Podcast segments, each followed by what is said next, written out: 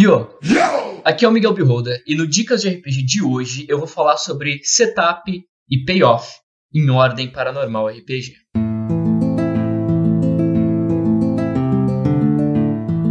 O Dicas de RPG é um oferecimento da Bardos Shop, bardosshop.com.br. Acesse e atualize já o seu guarda-roupa.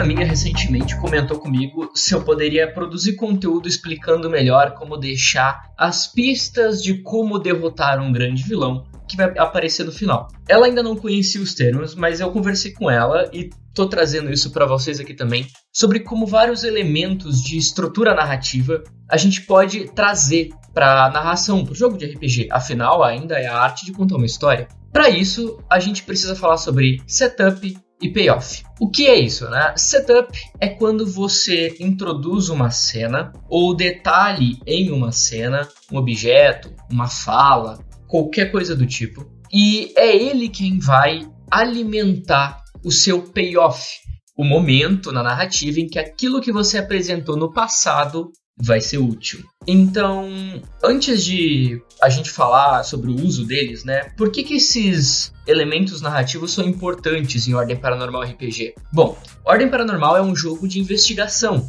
E como tal, ele precisa de pistas, sugestões que no final vão fazer sentido. O jogador, ele precisa ter aquela experiência de instalar os dedos, ligar os pontos, fazer aquele eureka e encaixar aquilo que fazia parte da investigação e vai ser útil agora no final do jogo. Seja para derrotar o vilão, para resolver um enigma, ou até mesmo para falar a palavra certa para o aliado certo e ganhar ele para o seu lado. Bom, para isso é necessário saber apresentar o setup para ficar na memória do jogador e cobrar depois no payoff. O melhor momento para você apresentar um setup é lembrar de que ele tem que fazer parte da cena, tem que fazer sentido ele estar ali.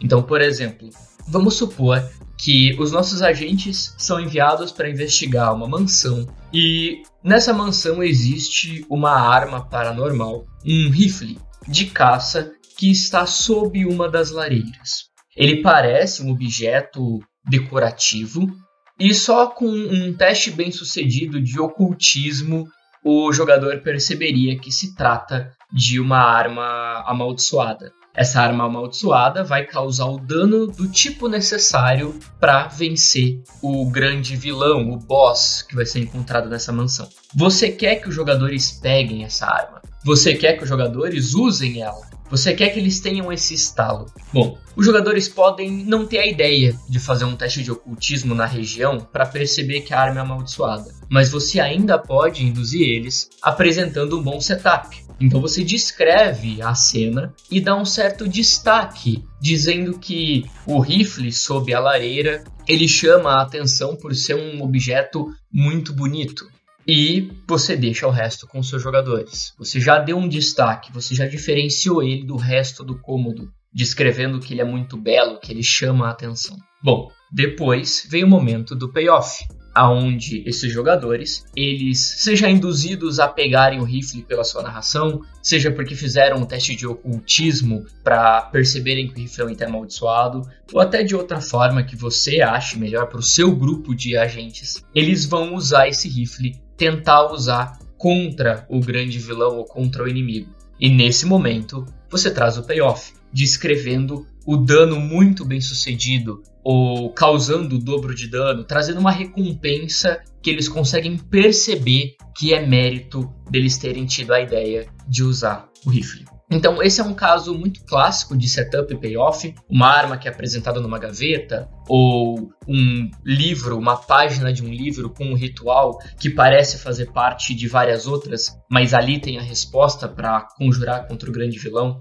É importante que o setup seja óbvio, que as pessoas entendam que você está chamando atenção para aquilo. É claro que os jogadores podem não estar tá dando devida atenção para o jogo, e nesse caso a responsabilidade é deles. Todo mundo ali tem que estar tá engajado nesse entretenimento. Mas um setup bem feito, ele costuma ser óbvio. Porque se for misterioso demais, se ele for complexo demais para se entender, quando vier o payoff, não vai acontecer. E você, como narrador, e os seus jogadores vão se frustrar. Bom, além disso, os jogadores também podem fazer setups e payoffs. Payoffs, por exemplo, um jogador pode comentar com o narrador que ele compra itens diversos e anota na ficha dele.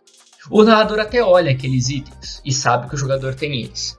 Mas o jogador já tem uma ideia de como juntar esses itens em uso de uma forma criativa, usando uma cola, várias granadas e gerar uma única grande explosão. O jogador não precisa contar esse plano para o narrador. Afinal, ele sabe que cola grudam objetos e as granadas vão explodir, né, a explosão solidária que a gente chama. E é exatamente por isso que o jogador não precisa ficar dando todas as explicações. Ele pode guardar informações, montar o setup e depois trazer o payoff, detonando aquelas granadas de uma vez. É uma sugestão. Bom, antes de eu encerrar, quero deixar um bônus. Setups e payoffs também podem ser feitos com trilhas sonoras. Então, se o narrador começar a repetir a mesma trilha sonora sempre que ele vai descrever a presença do grande vilão, mesmo que o grande vilão não esteja sendo visto na cena, os jogadores vão começar a entender que quando ela toca, o grande vilão está presente, ou está olhando, ou está em algum lugar nas proximidades. E isso gera uma tensão. E quando vier o payoff, a trilha sonora entra, o vilão aparece e os jogadores já estavam esperando por ele. Então, isso também traz uma certa satisfação na mesa. E é feito quase que de uma maneira indutiva. Os jogadores não necessariamente vão notar que estão passando por uma indução de trilha sonora, mas também é um uso excelente.